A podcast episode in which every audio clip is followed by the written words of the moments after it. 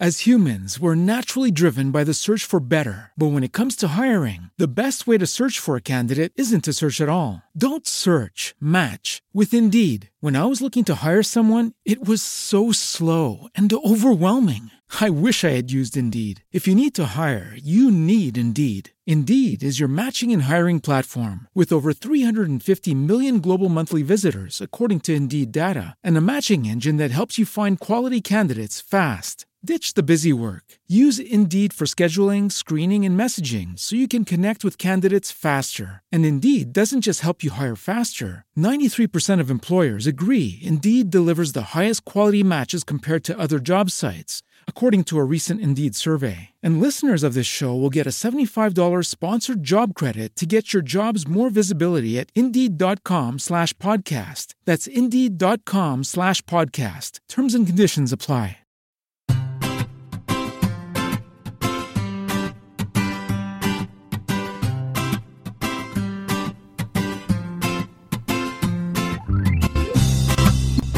Bienvenidos al capítulo 23 de Perspectiva, un podcast de estrategia empresarial donde analizaremos cada semana todas las decisiones y estrategias de las empresas que nos rodean. Si eres de los que te gusta estar informado, no lo dudes, sube el volumen y acompáñame. Yo soy David Isasi y hoy es 26 de junio de 2016. ¡Comenzamos!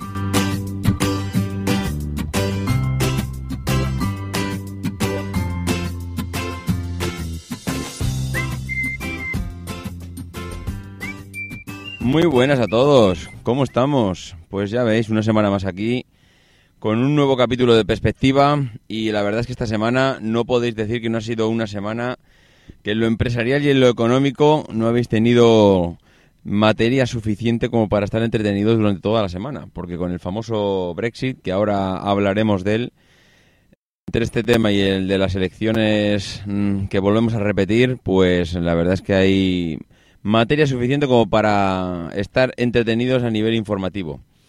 Ya veis que el tema de esta semana es Aribo. Aribo es una de estas empresas también que son históricas, que llevan muchísimos años entre nosotros, pero que son muy desconocidas. Son muy desconocidas porque realmente no es un producto o una marca que llega al público pero bueno, no avancemos nada, eh, lo dejamos para, para más adelante y yo creo que lo mejor es que empecemos ya con las píldoras y con el famoso Brexit. Bueno, pues la parte más económica de la semana se centraba en el Brexit, la salida de Reino Unido de la Unión Europea, ese referéndum que han, que han votado los, los británicos y que, y que, bueno, pues han decidido que les sale más a cuenta estar fuera de la Unión Europea que dentro. Pero claro, a partir de este momento, pues eh, claro, eh, es normal que todas aquellas empresas que tenían eh, intereses económicos dentro de, la isla, pues que se encuentren en una posición un poco indeterminada, que no tienen claro cómo va a afectar todo esto y que, bueno, pues en cierto modo estén preocupados y, bueno, sin, sin, saber exactamente qué decisiones tomar y, cómo posicionarse de cara a un futuro y el, y el devenir de su empresa, ¿no? Yo la verdad es que ahora mismo, día de hoy, y con tan pocos días eh, de, la noticia y, sin saber exactamente qué es lo que, va a pasar, porque claro, no olvidemos que primero es un referéndum que no es vinculante, pero evidentemente eh, la decisión está tomada y una vez que se le pregunta a la gente qué es lo que quiere hacer, pues ya no, ya lo, lógico es eh, que el resultado que salga se respete. Pero eh, a nivel eh, empresarial, ¿qué, ¿cómo puede afectar a las empresas? Bueno, de momento lo único que se ha visto es que se ha devaluado la moneda. Eso significa que, bueno, mm, lo normal no es, no es que sea una buena noticia, una devaluación de la moneda, porque pierde tu moneda pierde poder adquisitivo. Evidentemente, eh, donde se ve afectada es en las compras fuera de tu país, porque dentro de tu país, al final, eh, el dinero que tú tenías en el bolsillo sigue siendo un número determinado, tenías 50 euros, siguen siendo 50 euros y lo puedes eh, seguir cambiando eh, pues para comprar el pan y para comprar estas cosas del día a día, pues no, en principio no, no perdería, y todo esto entre comillas, valor.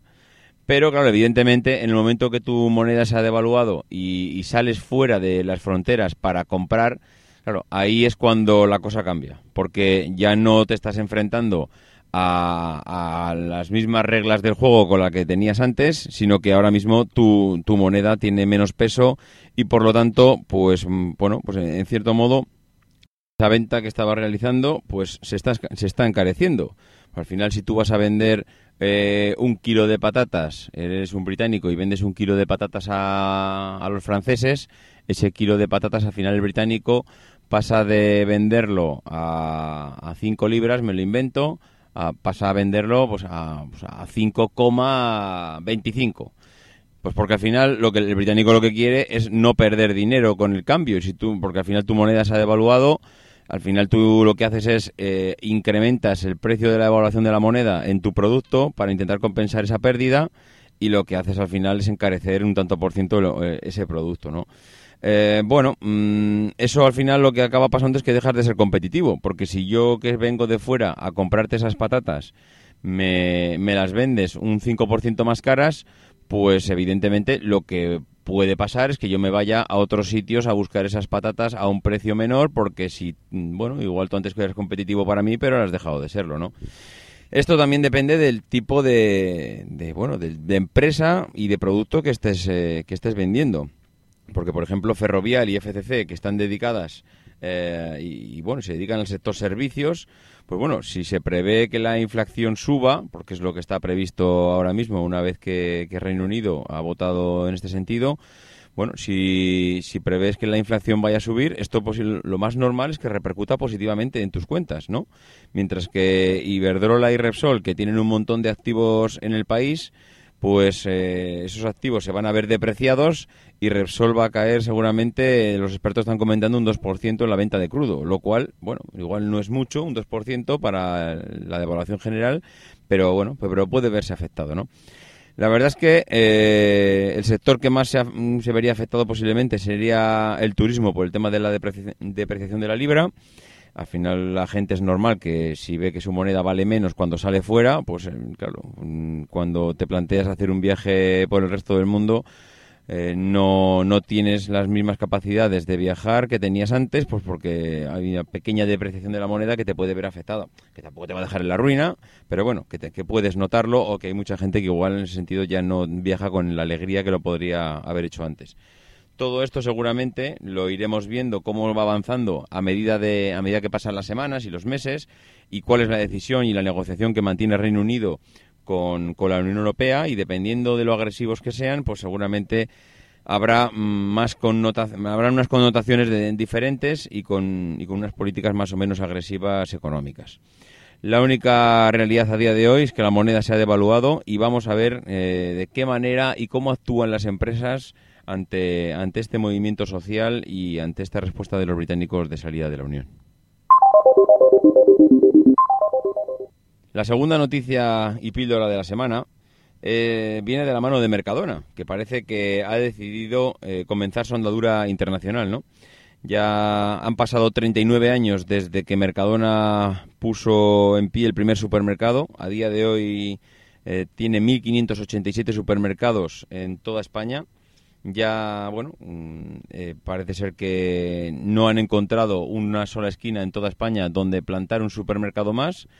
Eh, es eh, increíble la saturación que hay a nivel de mercado, pues porque han apostado por un modelo de un modelo cercano, un modelo de barrio, aparte de las grandes superficies que algunas ya tienen, pero para ellos el modelo de supermercado de barrio es el que más el que más éxitos les está dando y, bueno, pues parece ser que, este modelo de supermercado de barrio y cercano con precios baratos y muy competitivos, pues lo van a, lo van a extrapolar y lo van a llevar a Portugal y que tienen previsto, pues bueno, eh, cruzar la frontera y dentro de tres años inaugurar alrededor de cuatro tiendas para ir arrancando y ir cogiendo el pulso al mercado portugués que es un mercado portugués, evidentemente, pues también extremadamente competitivo, con un poder adquisitivo menor que el español y que, y que bueno, pues que ellos lo ven como cercano, que quieren aprovechar eh, todo lo que es la parte logística del, que ellos, bueno, es, es, una empresa que a nivel logístico está, bueno, muy estructurada, tiene muy claro cómo sacar beneficio y cómo aumentar el margen con unos costes muy reducidos y, bueno, pues allí se van a encontrar un mercado que es realmente pues, complicado porque, claro, al final lo que está demandando el cliente el uso es unos precios bajísimos porque su poder adquisitivo no, no le da para más, ¿no? De todas maneras, el, este gigante de la distribución que es Mercadona, bueno, se, mantiene inamovible con ciertas características que tienen un sello de identidad y que tan, tanto éxito pues le han, le han dado aquí en el mercado español.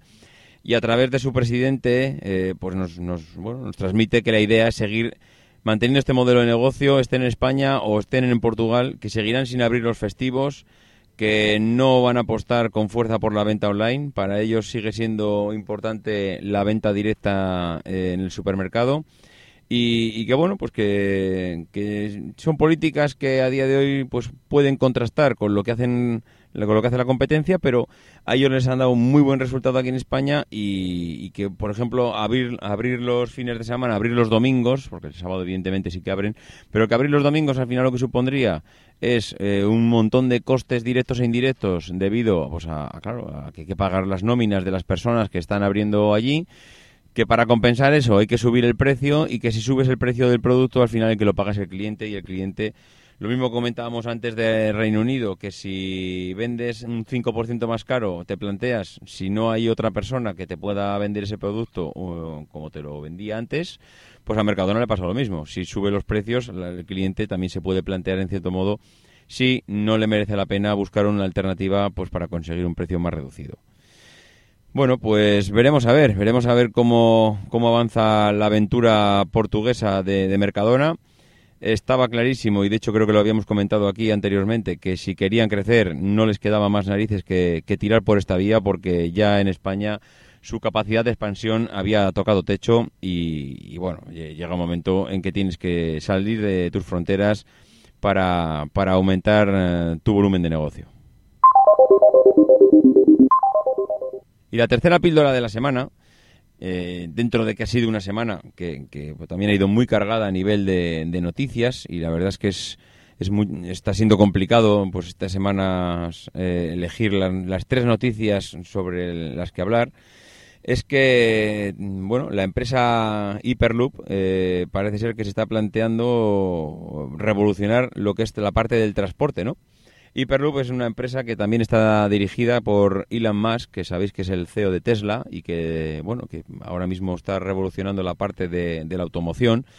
Bueno, pues la, la empresa Hyperloop One parece ser que tiene un sueño y que ese sueño pasa por unir Europa y China.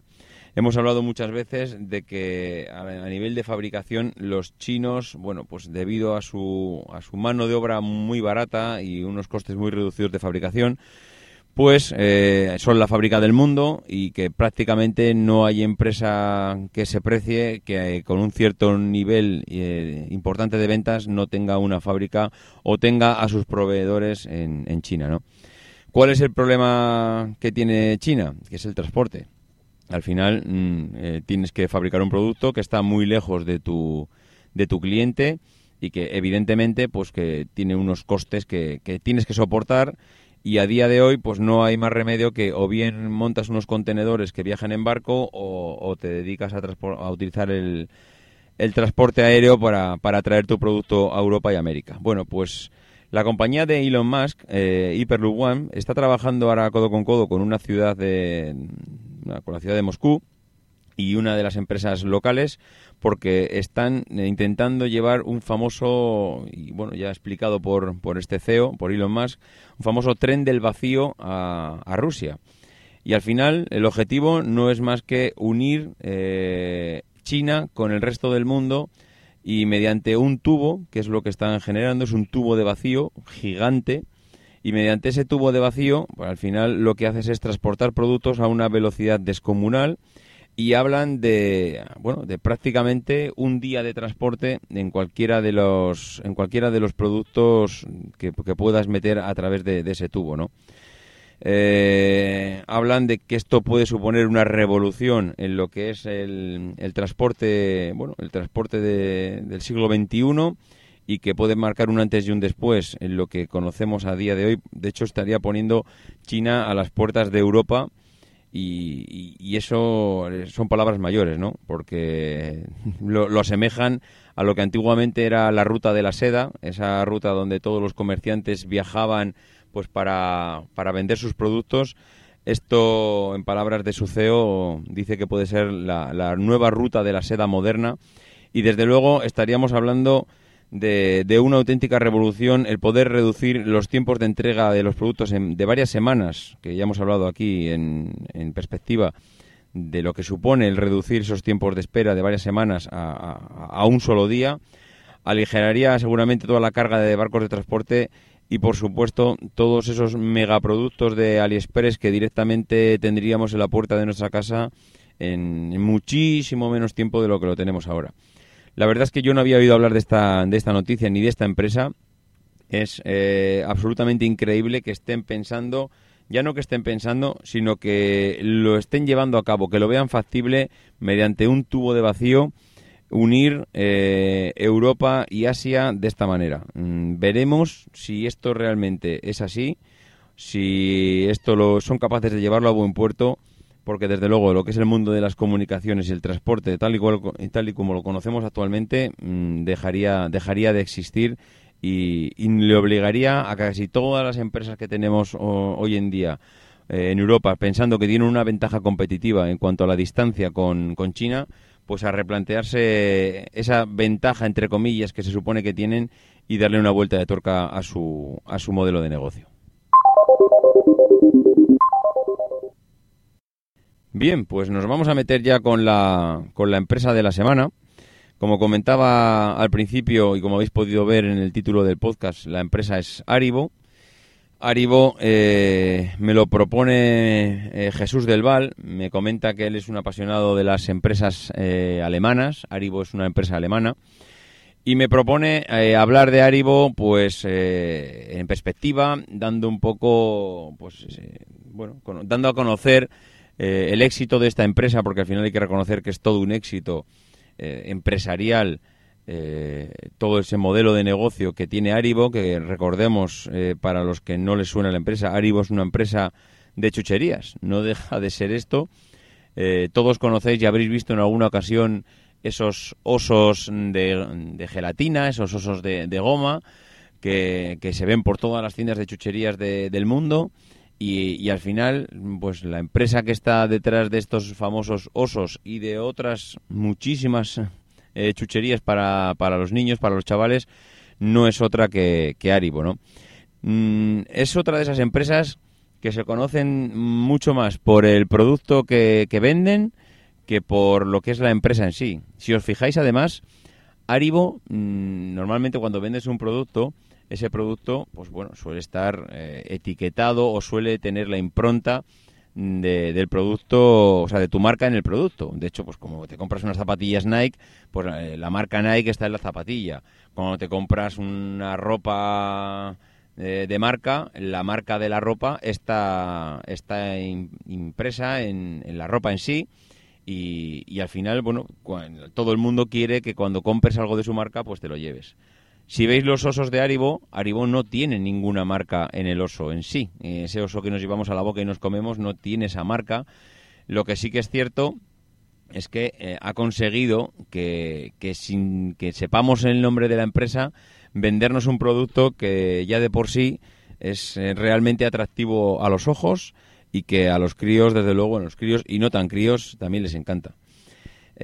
As humans, we're naturally driven by the search for better. But when it comes to hiring, the best way to search for a candidate isn't to search at all. Don't search, match with Indeed. When I was looking to hire someone, it was so slow and overwhelming. I wish I had used Indeed. If you need to hire, you need Indeed. Indeed is your matching and hiring platform with over 350 million global monthly visitors, according to Indeed data, and a matching engine that helps you find quality candidates fast. Ditch the busy work. Use Indeed for scheduling, screening, and messaging so you can connect with candidates faster. And Indeed doesn't just help you hire faster. 93% of employers agree Indeed delivers the highest quality matches compared to other job sites according to a recent Indeed survey. And listeners of this show will get a $75 sponsored job credit to get your jobs more visibility at Indeed.com slash podcast. That's Indeed.com slash podcast. Terms and conditions apply. ¿No te encantaría tener 100 dólares extra en tu bolsillo? Haz que un experto bilingüe de TurboTax declare tus impuestos para el 31 de marzo y obtén 100 dólares de vuelta al instante. Porque no importa cuáles hayan sido tus logros del año pasado, TurboTax hace que cuenten. Obtén 100 dólares de vuelta y tus impuestos con 100% de precisión, solo con Intuit TurboTax. Debes declarar para el 31 de marzo. Crédito solo aplicable al costo de la presentación federal con TurboTax Full Service. Oferta sujeta a cambios o cancelación en cualquier momento. La, la, lo que es el modelo de negocio de Aribo se puede ir estudiando a medida que, estudiamos la historia, ¿no? En la propia página de Aribo mmm, puedes encontrar, como me dijo Jesús eh, en su día en el correo que me mandó, es puedes encontrar pues toda la información prácticamente que, de, que necesitas saber de la empresa y que puede matar tu curiosidad. Y es realmente curioso el, el ver cómo, cómo han pasado de, de, la nada al todo y sobre todo eh, que prácticamente van a, van a cumplir 100 años, 100 años de empresa eh, fabricando los famosos osos que, que, han invadido el mundo, ¿no? Eh, bueno, la empresa la funda en 1920, la funda Hans Riegel, que nace, es una persona que nace en el 83, en 1893, perdón, en la ciudad de Friesdorf, cerca de Bonn, y, bueno, pues este, este hombre, Hans Riegel, lo que se plantea después de cursar sus estudios es hacer un curso de confitería. Y durante más de cinco años eh, se pasa trabajando en las plantas de fabricación de la, de la empresa Kleusken Meyer. Y, y, bueno, pues él parece ser que se le queda ese pozo dentro de, del tema de la confitería y le gusta y bueno, le sigue dando vueltas. Y después de la Primera Guerra Mundial, pues Hans Riegel se convierte en el socio de la empresa Heinel Bonn y la cual pasa a llamarse General Riegel. Y, eh, y, aunque en 1920 Hans Riegel se hace pues bueno eh, autónomo estableciendo su propia empresa, eh, por aquel entonces bueno pues eh, era en Kensington, era un barrio periférico de Bonn y lo que hace es adquirir una casa en la que se instala y monta allí la primera planta de esa casa monta la fábrica. Claro, os podéis imaginar la fábrica de lo que estamos hablando. La palabra fábrica es muy amplia, pero estamos hablando de montar en, la, en una casa una, la fábrica de lo que era para él su confitería de, chucherías, ¿no? Eh, el capital inicial de la empresa para él es un saco de azúcar, una planta, una placa de mármol, un taburete, su cocina y una caldera de, de cobre y un rodillo. Ese es el capital social que tiene, que tiene la empresa cuando la funda Hans Riegel. Bueno, pues en esta, en esta cocina que, monta allí, que da un patio interior, comienza la, historia de, de, esta famosa empresa. En mil, el 13 de diciembre de 1920 registra la empresa con el nombre de Aribo, que es el acrónimo de Hans Riegel Bonn, eh, en el registro mercantil de Bonn. Y en el 21, pues este hombre eh, contrata a la primera empleada. Y la primera empleada no es otra que su mujer, con la que ha contraído matrimonio el año anterior. Bueno, pues eh, si esto pasa en 1920, en 1922 Hans Riegel empieza a sentar las bases de lo que empieza a ser ya eh, a nivel internacional, ¿no? Crea los famosos osos bailarines, que les llaman ellos, que es un caramelo de goma que, que, que posteriormente, pues al final se, se, conoce, que se ha sido conocido mundial, mundialmente como osos dorados o los osos de Aribo, ¿no? Pues esto ya el amigo Hans Riegel en 1922 lo, lo, lleva a efecto. Bueno, pues eh, el, bueno, los osos bailarines junto con los diablos dulces, que es otro de los otro de los dulces de Aribo, se convierten rápidamente en, en un bueno en, un, en, un, producto viral, porque es que se, se transmite y crece la empresa expo exponencialmente y bueno es muy sorprendente cómo al final eh, este hombre da a conocer por toda Alemania ese, ese éxito que al final son esos osos eh, bailarines. Eh, esto mmm, comentamos que es en el 22, pues en el 23 ya tiene que comprar su primer vehículo de empresa. Él ve que el crecimiento de la empresa es muy evidente, él cree que puede llegar a, a más y no, no tiene ninguna duda sobre el cómo hacerlo. y lo que hace es invertir en un área de distribución que al final es la que es, lo que necesitan todas las empresas para llevar su producto, que es el transporte. Eh, adquiere el primer vehículo equipado con carteles publicitarios porque ya empieza a ver que, que bueno que él puede transmitir y esa imagen de marca de Aribo en esa furgoneta que acabas de comprar para distribuir el producto y, bueno abandonar esa bicicleta que hasta ahora utilizaba para, para repartir los osos. Bueno, pues en el año 1925, tres años después de, sacar al mercado el oso bailarín, Hans Riegel empieza a fabricar productos de regaliz. Él ve también que hay una demanda en sus clientes de este tipo de, producto. Y, bueno, pues el primer éxito de ventas de este, este producto son las legendarias barras de, de, regaliz de nombre Aribo, ¿no? Que ahí sí que va estampado el nombre de Aribo no tanto en los osos, pero ahí sí que ella eh, estampa el nombre de Aribo en las barras de regaliz.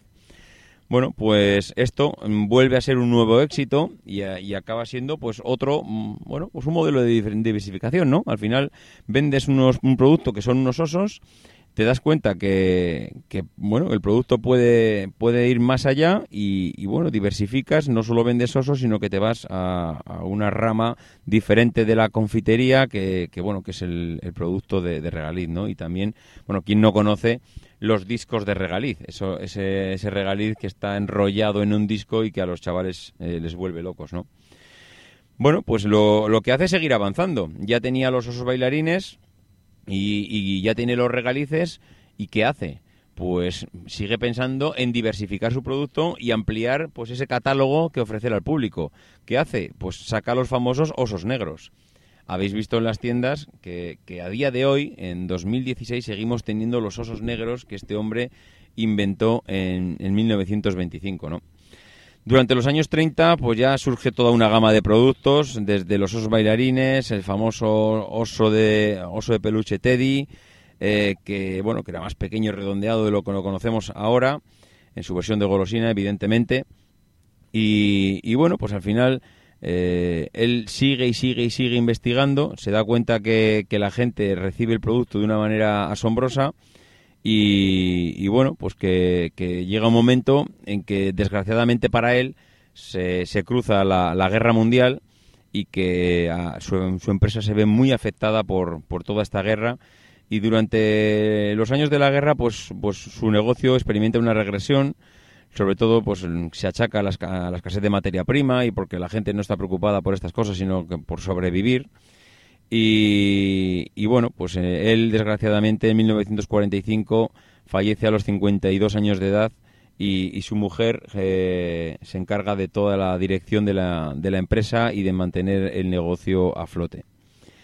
¿Qué pasa? Pues que pasan los años y llega el cambio generacional. La reconstrucción de la empresa eh, comienza inmediatamente después de la Segunda Guerra Mundial, que, que había mantenido 30 empleados hasta entonces y claro, llega, llega la mujer y llega también los hermanos de Hans Riegel y, bueno, vuelven de la guerra y lo que hacen es ayudar a esta mujer que se había quedado viuda a, volver a reflotar la empresa y, convertirla en, la empresa de éxito que ya lo era antes, ¿no?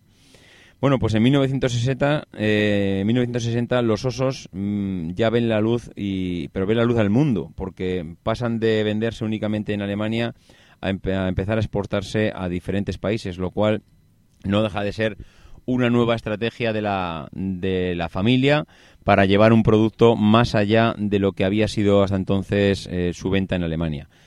Vemos que había diversificado y vemos también que había ampliado sus había ampliado bueno, su, su, campo de su campo de actuación no, no solo es Alemania en ese momento sino que ahora va un poco más allá. En el 62 empiezan a anunciarse por primera vez en televisión, se da cuenta de la importancia que tiene pues, estar en televisión para ser conocido y emite su primer anuncio en la televisión alemana eh, a principios de los años 60. Al final lo que intentan transmitir al cliente es que Aribo, y el mensaje que transmite Aribo siempre lo veréis en casi todas las eh, casi todas las cajas que tiene Aribo en sus productos hay niños, ellos lo que intentan es transmitir que el producto que venden hacen felices a los niños y que, y que al final si lo, si lo compras, desde luego vas a pasar un rato muy, muy agradable comiendo sus osos. Bueno, pues en 1967 eh, lo que hacen es registrar la marca eh, la marca de Aribo a nivel comercial y registran la marca de los ositos de oro, que hasta entonces no se había registrado y que ellos entienden que tienen que patentarla como marca porque, porque es un éxito ya, no, no a nivel mundial, pero casi. Bueno, siguen, siguen avanzando en el producto y en el estudio de lo que quiere el cliente y, bueno, se dan cuenta que el, que, el, cliente se aburre de ver siempre el mismo color en los osos y lo que hacen es crear osos de diferentes colores y diferentes sabores. Eh, y aparece ya en el envase por primera vez el dibujo de un oso de oro amarillo con una pajarita roja, que es lo que a día de hoy ya más nos puede sonar, se nos pueden sonar a todos, ¿no? En 1996, que estamos hablando antes de ayer, como quien dice, eh, ¿Qué hace Aribo? Pues mm, lo que hace es volver a tomar una decisión que afecta muy importante, de manera muy importante a la empresa, que es comprar la empresa de confitería Dulcia, que es una empresa belga, y, bueno, lo que hace es comprar para expandirse, para hacerse, para hacerse más grande y para intentar tener un músculo mayor de cara a, poner su producto en el mercado. Dulcia era también una, una empresa de dulces conocidos, eh, sobre todo en Bélgica, porque ella era belga, y bueno, pues eh, se expande de esa manera. Eh, ellos lo que estaban produciendo principalmente eran los marshmallows, que eran bueno, una especie de, chucherías. Y a mediados ya de, Bueno, iba a decir a mediados. A principios de, del año 2000, pues se produce el cambio de la marca de todos los productos Dulcia, que pasan a ser marca Haribo. y bueno, a día de hoy pues ya no existe, yo creo que ya no existe ningún producto de, lo que era la antigua compra de Dulcia y que ahora a día de hoy todo es todo es Aribo, ¿no? Bueno, pues eh, en el 2009 Aribo se, se, posiciona como el primer fabricante de, de dulces, de dulces Aribo, y además empieza a tomar nuevamente decisiones de cara a posicionarse en las nuevas tecnologías. En el 2009 ordena crear la primera aplicación para el App Store de Apple y, mantiene, pues bueno, el, incluso, claro, tú, puedes pensar, ¿qué, pinta una empresa como Aribo en un App? Pues para ellos al final no, no deja de ser un, una propaganda más, el tener una aplicación.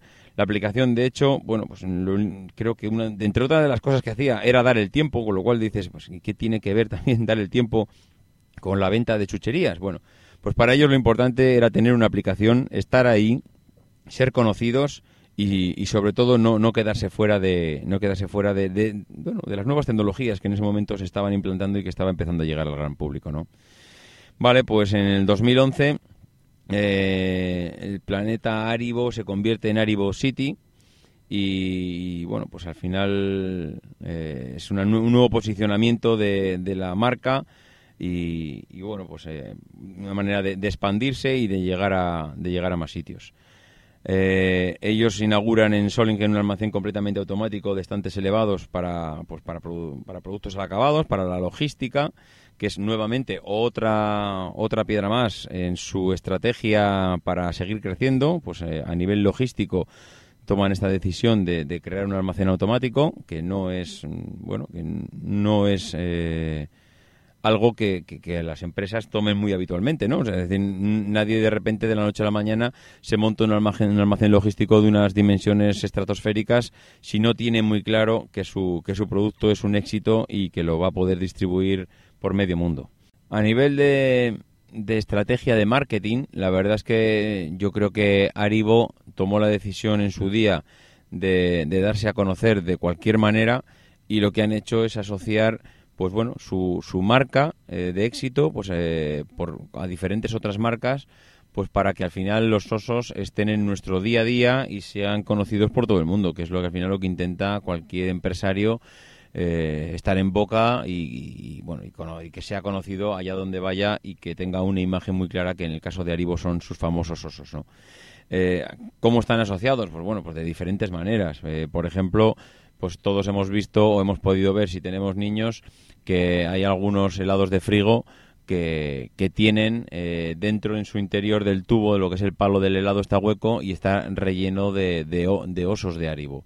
Bueno, pues es una manera más de, de, que a los chavales les llame la atención un producto. Frigo se, se viene, se, bueno, se, beneficia de, de que al final, pues dentro del palo están los osos, pues que los chavales pueden declinarse por su producto Y Aribo, pues al final, pues deja, no, no, no pierde la oportunidad de, de estar, pues, eh, en, de otra manera en, en casa de, de, su cliente, de esta manera, o sea, de una manera un poco especial, que es dentro de, de un helado que, que, es muy famoso en, aquí en España, ¿no? Eh, los osos de Aribo han llegado a, a museos y, y, al arte, porque hemos visto exposiciones de, de los osos, eh, de osos gigantes, de la evolución del, de, de, la forma del oso en sí durante el paso de los años. Y, y bueno, pues a, nivel de distribución, Aribo tiene una única tienda propia en, en Bonn, en Alemania, que es donde nació la marca. Y la filosofía de, de distribución del fabricante es una filosofía extensiva. Al final, eh, utiliza todos los canales de distribución posibles, no solo vende a los mayoristas, sino que también vende a minoristas, distribuye a través de su tienda y, y también vende a través de su tienda online. Incluso, pues para intentar llegar al, al público de la más, de, no, de, la, de una manera diferente a la, a la normal, han llegado a patrocinar aviones que tienen como destino eh, las Islas Baleares y las Islas Canarias, que al final es el, el, destino preferido de los alemanes, y recordemos que Aribo es una, una, empresa alemana. Bueno, pues a nivel de resultados económicos, poco que decir. Eh, Aribo es una empresa de éxito, año tras año sus ventas van creciendo, eh, los resultados son tremendamente positivos. Eh, es una empresa que dentro de poco va a ser centenaria y desde luego no se le puede reprochar nada porque durante toda su historia ha ido tomando decisiones para ser más grande, para diversificar su producto, para definir estrategias que le siguiesen posicionando como líder en un mercado que, también, como todos, es extremadamente competitivo y que, y que bueno, pues que, que, a día de hoy eh, está más vigente que nunca, más implantada que nunca. El, quien no conoce su producto es porque no ha salido a la calle, porque yo creo que más o quien menos todo el mundo eh, ha visto los osos de Aribo en, en tiendas, supermercados, eh, centros comerciales, aeropuertos. Mm, no sé, es que es tanta la, la, el abanico que ofrece Aribo para poder conseguir el producto que es difícil no, no encontrarlo. Bueno, pues esto ha sido todo por hoy. Eh, antes de despedirme, como todas las semanas, agradecer a las personas que han hecho reseñas en iTunes. Muchísimas gracias a todos. Gracias a Perito Moreno, Majete 1200, Osi 10, Cayuso 74, Eneco Adcu, Chin, Calimeros, Luis del Valle, Moreno García. Todos los áreas están ocupados. Y Pedilow, muchísimas gracias a todos. La verdad es que, mmm, pues bueno, me encanta que hagáis reseñas. Y como todas y como todas las semanas bueno pues a, animaros a, a, escribir o escribir perdón a mandarme algún audio si tenéis alguna alguna duda mandarme algún correo como estáis haciendo algunos con alguna propuesta de, de empresa o noticias que a mí se me pueden escapar y que yo la verdad es que agradezco bastante porque muchas veces pues, bueno, no llegas a todo y no puedes leerte todas las noticias que ves en, en prensa y en los blogs con lo cual pues bueno me, encanta que me hagáis llegar todas esas, estas noticias y bueno, ya, ya conocéis cuáles son los, las formas de hacerme llegar todo, davidisasi.mac.com o por Twitter arroba maxatiné. Que nos escuchamos la semana que viene y no dejéis, de, no dejéis de ser uno de esos locos que hacen lo imposible por cambiar el mundo. Because the people who are crazy enough to think they can change the world are the ones who do.